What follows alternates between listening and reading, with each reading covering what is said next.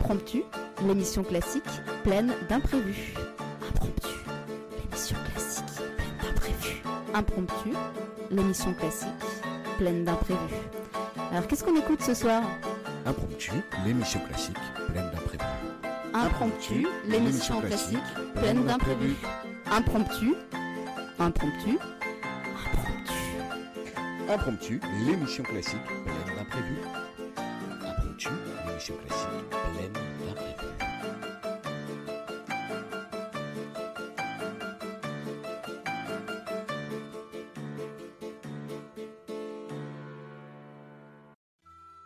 Bonjour, colonel Parker. Bonjour à tous et bienvenue à tous nos auditeurs pour cette deuxième émission d'Impromptu. Et bonjour à toi, mon petit Régis. Avant de débuter cette émission, face au tollé soulevé par le renvoi de mon petit Régis lors de notre précédente émission, l'envoi de centaines de milliers de lettres de contestation de nos vénérables auditeurs, les dizaines de millions de mails de nos auditeurs du monde entier, et surtout, je suis en l'obligation d'en- de le dire, et là c'est grave, mon petit Régis, face aux terribles menaces d'un auditeur, je le dis, de la Bretagne. De la Bretagne Nord, plus précisément. Oui, je balance. Cet auditeur m'a menacé de m'envoyer la collection complète des disques vinyles de DJ barbelivien. Là, je n'avais plus d'autre choix. J'ai insisté auprès de notre vénérable direction et le haut conseil d'administration de notre station de radio. J'ai demandé la réintégration de mon ami, je dirais même plus, mon frère d'armes, Monsieur Régis. Alors, bienvenue à tous nos auditeurs. Je suis super content de revenir. Et surtout, merci à vous, mon colonel. Je dirais même plus, mon général. Mon maréchal Parker. Tu te fous de moi là, mon petit Régis Non, absolument pas, mon seigneur. Mais il est l'heure de commencer. Si, si, tu te fous de moi, mon petit Régis. Bon, je passe ton excentricité, mon petit Régis. Bienvenue sur Impromptu. Comme je l'avais proposé lors de notre précédente émission à nos auditeurs, mon petit Régis, nous allons consacrer le thème de cette seconde émission à Bach, mais d'une façon très originale. En réalité, nous allons proposer à nos auditeurs deux émissions pour Bach, ce qui est un minimum. J'espère que nos auditeurs vont apprécier le programme que je leur ai concocté. Nous voyagerons à travers l'Europe et même faire un tour du côté de Copacabana au Brésil. Ah, super, mon colonel. Ah, super génial, Votre Altesse. Pour commencer, mon petit Régis, je propose à nos auditeurs d'écouter le premier mouvement du concerto pour clavier BWV 1056 de Bach.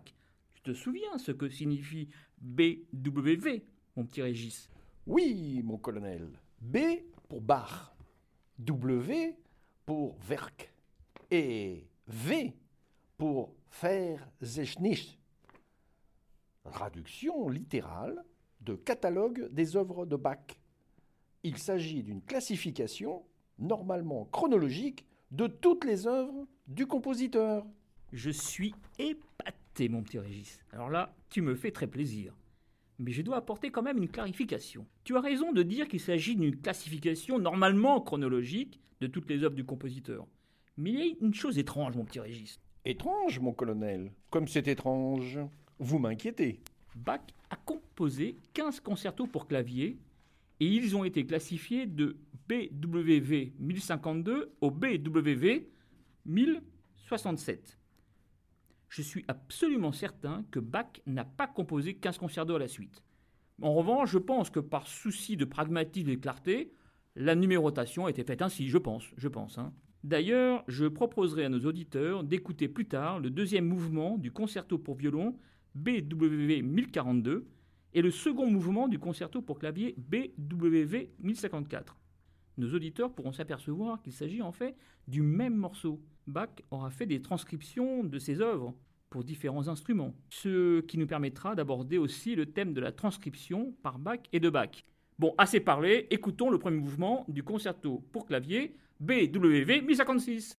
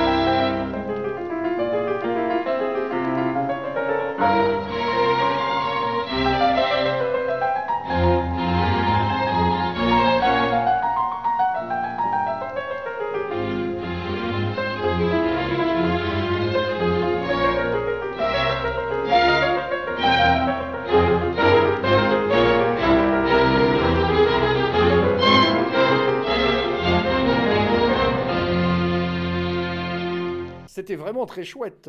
Vachement batte, mon colonel. Vachement batte Ouh là là, ça recommence. Fais gaffe, mon petit Régis, hein.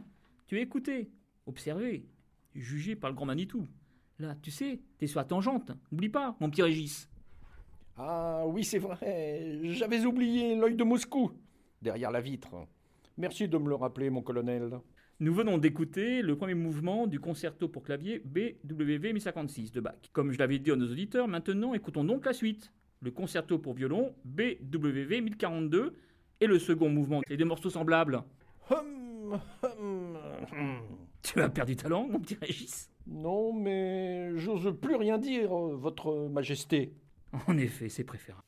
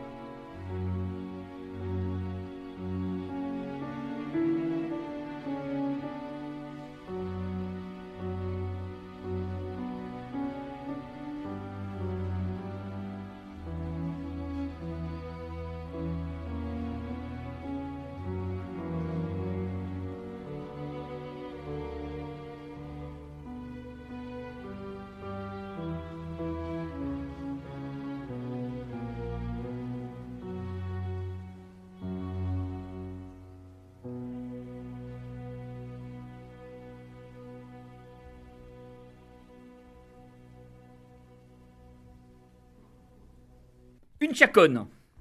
Ça te dit quelque chose, mon petit Régis? Euh, comme ça, ça me fait penser à un animal pas très intelligent, mon colonel. Ah oui, d'accord. Je vois, chaconne. Bon. Non, mon petit Régis. Une chaconne est un style musical qui est né au XVIe siècle. Arrête. Mais précisément, mon colonel, c'est quoi une chaconne Une chaconne est une pièce musicale qui doit répondre à trois propriétés. La première est qu'il doit y avoir un rondeau. Tu sais, c'est un refrain, si tu préfères. Qui doit être répété entre des couplets variés. Voilà, ça c'est la première propriété. Ensuite, deuxième propriété, il doit y avoir une variation aussi bien mélodique que rythmique. Et enfin, accompagnement d'une basse en continu. Le mieux est d'écouter tout de suite la chaconne ou partita numéro 2 de Bach, c'est le BWV 1004. Avec le rondeau à trouver, mon colonel? Calme-toi, mon petit Régis, calme-toi.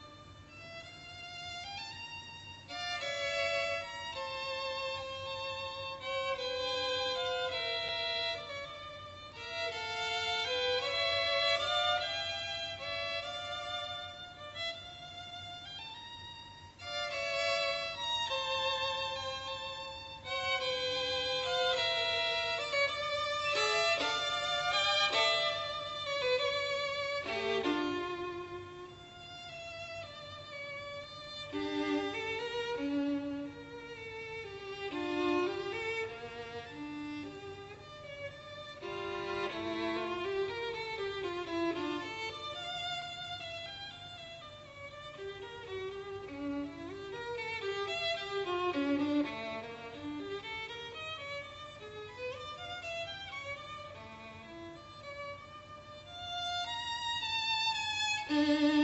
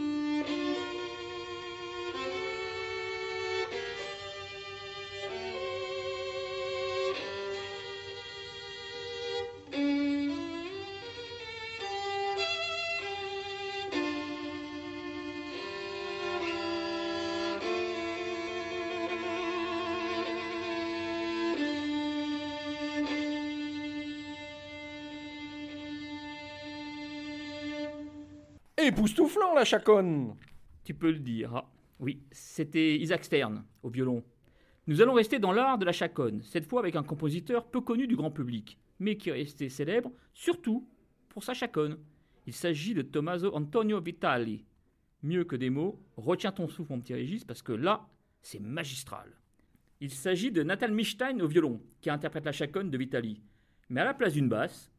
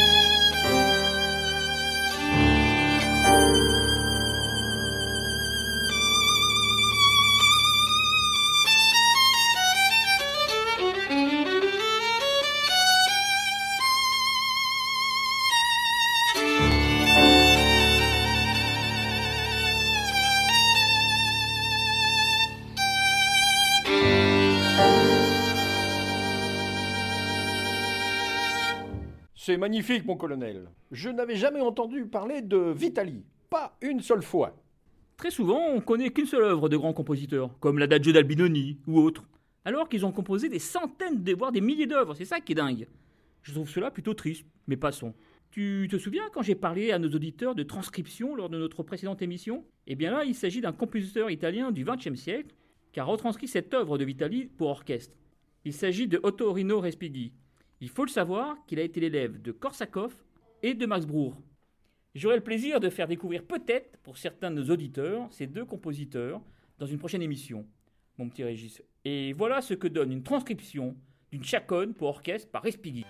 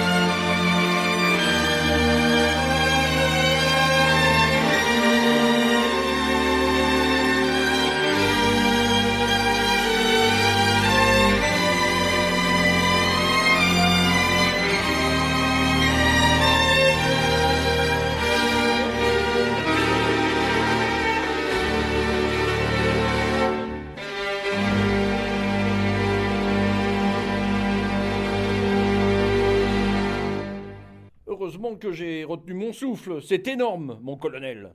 Tu ne peux pas imaginer le plaisir que tu me fais en disant cela, mon petit Régis. Hélas, il est temps de quitter nos auditeurs pour cette fois, et je leur dis à la prochaine fois pour la seconde émission sur Bac. À bientôt, peut-être, mon petit Régis. À bientôt. À bientôt, mon colonel. Et un grand merci à tous nos auditeurs bretons et de Navarre.